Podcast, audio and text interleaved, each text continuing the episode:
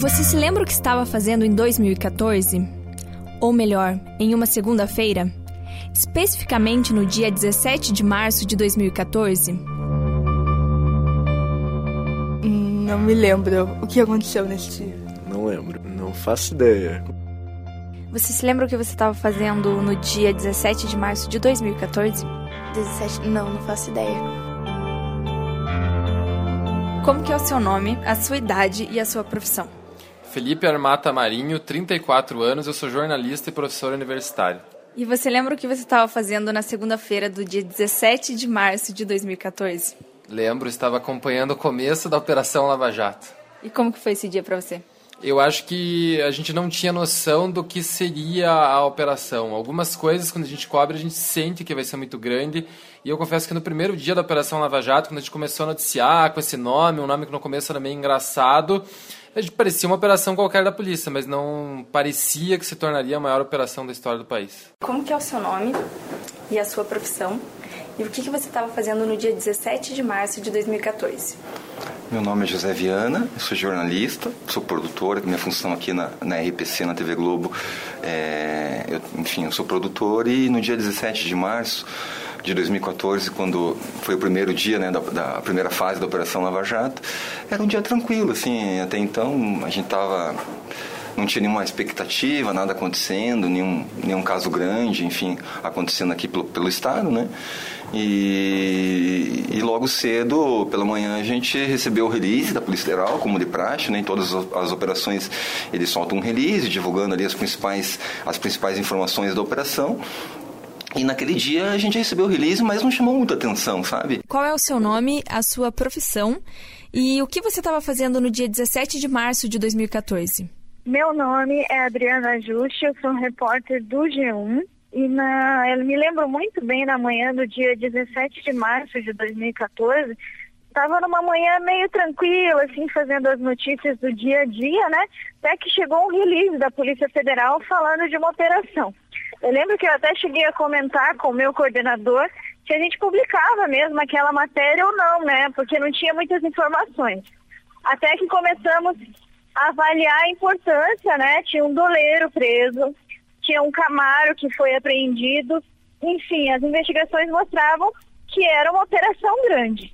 E aí a gente decidiu publicar e foi uma correria o dia inteiro, eu lembro até hoje.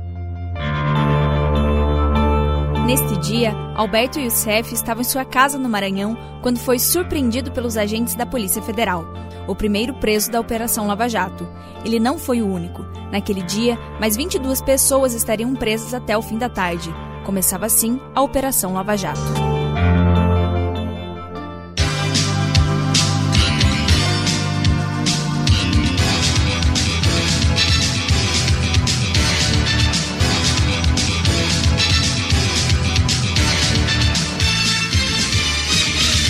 Polícia Federal prendeu 24 suspeitos de lavagem de dinheiro hoje em seis estados e no Distrito Federal. Em três anos, essa quadrilha teria movimentado 10 bilhões de reais. José Viana, produtor da RPC, que é filiado da Rede Globo aqui no Paraná, ficou surpreso com um nome específico escrito naquele release da Polícia Federal. Chamou mais atenção gente, na, na, nesse primeiro dia de operação o fato de ter um nome conhecido, que era do Alberto Youssef, né, que é uma figura muito conhecida aqui no Paraná, né? é, pelo caso Bonestar, enfim, Ovepar, Copel, enfim. N casos, ele é um cara bem, bem famoso, né? Nós não imaginávamos a dimensão da operação, né? Porque a gente achou que ia realmente ia terminar naquele dia, porque a Polícia Federal tinha efetuado várias prisões mas aí um entregou, um investigado entregou o outro e o chefe entregou o Paulo Roberto Costa. O Paulo Roberto Costa falou de outras investigações, né? E a, a operação começou a ter um andamento muito grande mesmo. Enfim, até hoje a gente está aí analisando os processos e descobrindo novos investigados. Até então, era difícil imaginar a dimensão que essa investigação tomaria no país. Em junho de 2013, a Polícia Federal grampeou com autorização da Justiça o doleiro Carlos Abib Chater. A partir dele, chegou a outro doleiro, Alberto Youssef, e ao maior esquema de corrupção do país. Quando você vai abastecer ou deixar o seu carro para lavar, você confia no estabelecimento? Já viu alguma coisa suspeita acontecer enquanto abastecia? O posto de combustível, conhecido como Posto da Torre, que fica perto da esplanada dos ministérios em Brasília, foi o ponto inicial para a Operação Lava Jato. Era lá que o empresário e doleiro Carlos Abib Chater lavava o dinheiro vindo de propina das empresas envolvidas no esquema. A ironia do destino mostra que neste estabelecimento não há um lava-jato de carros, mas sim uma lavanderia de roupas. Meu nome é Marlos Arnes de Oliveira, eu sou advogado, sou formado pela Pontifícia Universidade Católica do Paraná em 91. Desde 1997 que eu atuo com direito penal econômico, que são esses crimes que estão sendo investigados agora nessa operação denominada Operação Lava Jato. Na Operação Lava Jato especificamente, eu estou atuando desde a sétima fase, que é a fase onde ocorreram as prisões dos executivos das empresas de construção civil, das empreiteiras, das construtoras. É a fase que chamou mais atenção do início, da explosão, da visão maior que se teve sobre a Lava Jato. A partir da Operação Lava Jato, muito se falou em lavagem de dinheiro. Mas você já se perguntou de onde essa expressão surgiu? A origem da expressão lavagem de dinheiro é porque os americanos, lá na década de 20, utilizavam lavanderias para esquentar o dinheiro. Chegava o dinheiro frio é, na época que as bebidas eram proibidas, então se utilizava lá é, é, artimanhas para poder vender essa bebida nos Estados Unidos com a lei seca. As pessoas compravam, arrecadavam dinheiro, tinham lucro, e o que, que fazia com esse dinheiro para ele se tornar um dinheiro quente que poderia ser utilizado? Utilizava lavanderia mesmo, lavanderia de camisa, de roupa, e aí que vem a expressão lavagem de dinheiro. Como é o seu nome, a sua profissão e como tem sido o seu trabalho na Operação Lava Jato? É, meu nome é Carlos Fernando dos Santos Lima, eu sou procurador regional da República, é, eu atuo na terceira região em São Paulo, mas fui convidado pelo Dr. Deltan, que trabalhou comigo no Banestado, a atuar aqui na Força Tarefa. É, nossa, a minha atuação é, está desde o começo da operação, desde março de 2014, e é basicamente a minha atuação é muito ligada à estratégia da operação. Quais são as definições de alvos, é, da, das investigações mais importantes, porque tem muita coisa a ser investigado. Então você tem que fazer uma seleção. Basicamente, a minha tarefa é a comunicação da operação e a definição de estratégias. É, um dos esquemas mais comuns que as empresas usam, usaram no caso do Lava Jato, foram as empresas noteiras. Elas, na verdade, não produzem nada. Às vezes são contratadas por uma consultoria, normalmente para prática de serviços, mas elas não entregam serviço algum. Elas emitem uma nota, recebem o valor e devolvem uma parte do valor, ficando com a sua comissão é uma das, das, maneiras mais comuns e mais fáceis de fazer, porque serviços normalmente são imateriais, você não tem como comprovar, é, ou não tem como comprovar facilmente que ele não foi prestado, uma consultoria, por exemplo.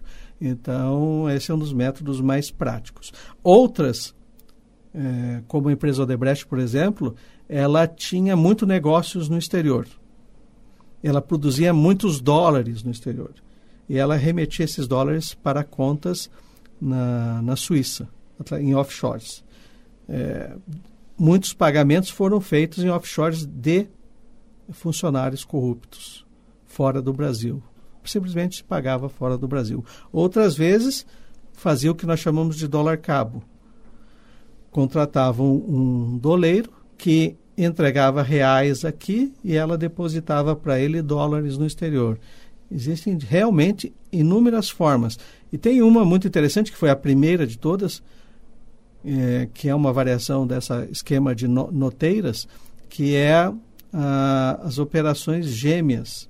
A empresa faz, realmente ela é fornecedora, ela, ela produz algo para a empresa. Só que ela diz que o preço foi maior. Ela então ela tem uma entrega. Ela entrega materiais para a empresa. Só que como ela superfatura, depois ela pode devolver parte do dinheiro para a empresa. O, o, mercado de dinheiro vivo é a principal forma de pagamento em, em casos de corrupção hoje em dia. Quais são as técnicas mais usadas para a lavagem de dinheiro hoje? Você investir, por exemplo, no mercado de terras, onde você tem um, uma valorização que pode ser muito grande, pode não ser não ser tão grande, é, você investir em negócios, uma própria lavanderia para fazer um, uma, uma equiparação com os Estados Unidos, você contratar pessoas que não prestam o serviço, então eu contrato determinado é, escritório de advocacia, ou determinado escritório de contabilidade, ou determinado escritório de engenharia, e digo, olha, pelo parecer eu vou é, te pagar 2 milhões de reais. A pessoa emite uma nota fiscal, recebe esse dinheiro, esquentou esse dinheiro e devolve esse dinheiro para quem lavou. Então a lavagem de dinheiro é um instrumento utilizado para você esquentar dinheiro. É crime. Porque normalmente esse dinheiro tem uma origem ilícita. E, via de regra, esse dinheiro não pagou tributo. Então você tem aí a origem ilícita e o não pagamento de tributo, por isso que configura crime.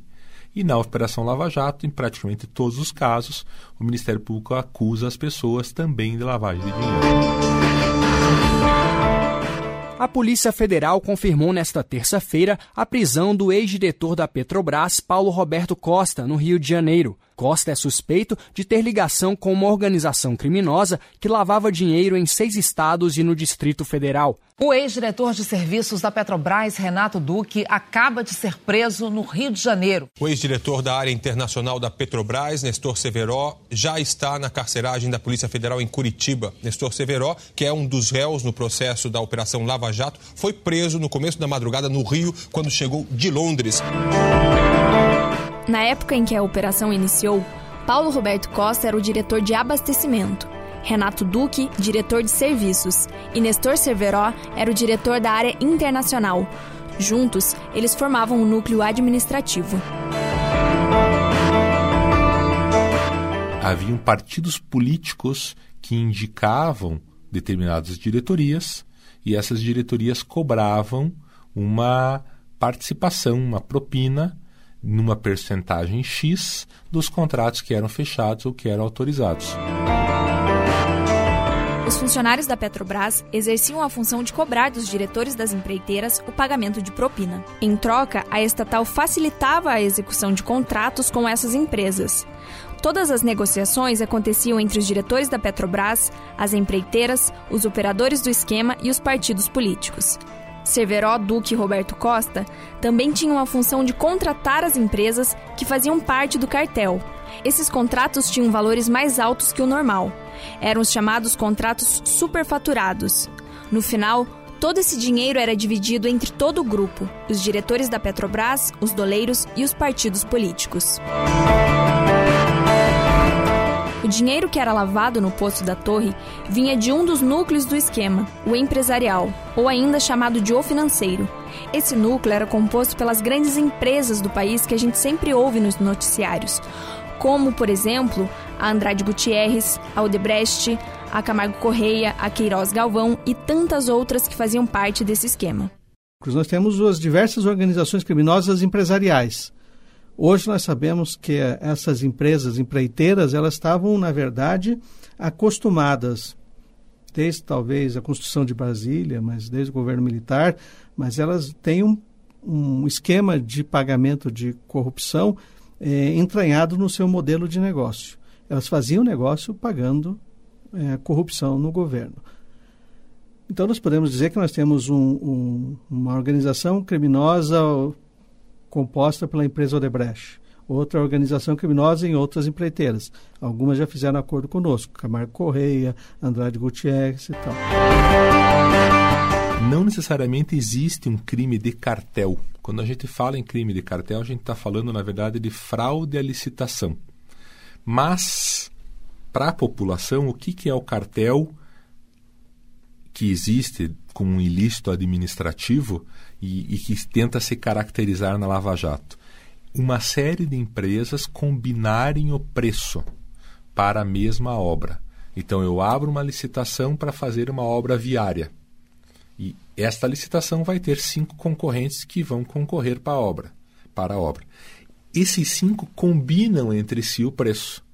Ou seja, nós vamos combinar entre nós que o A vai ganhar a licitação. Se o A ganhar a licitação, ele nos passa subcontratos para que a gente também possa atuar e também ganhar. Ou seja, todo mundo ganha, menos o Estado que paga um preço mais caro na contratação.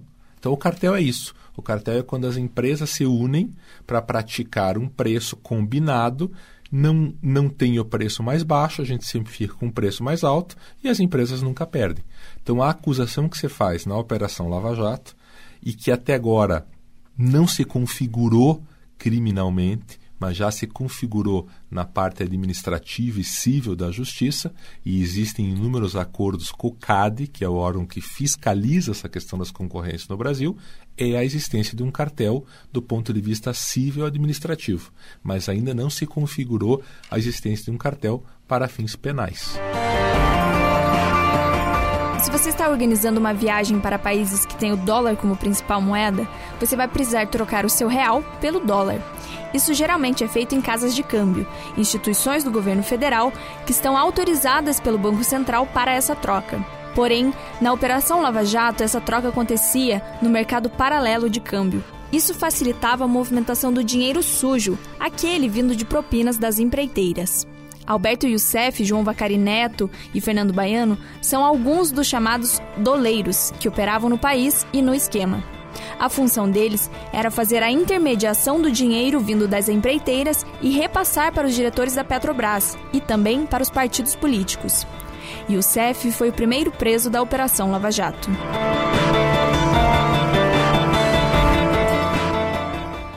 Personagens que a gente mais ouve falar também nos noticiários é o Alberto Youssef. É, qual era a função de Alberto Youssef dentro desse esquema? Originalmente é uma investigação de é, criminosos de lavagem de dinheiro, quatro núcleos.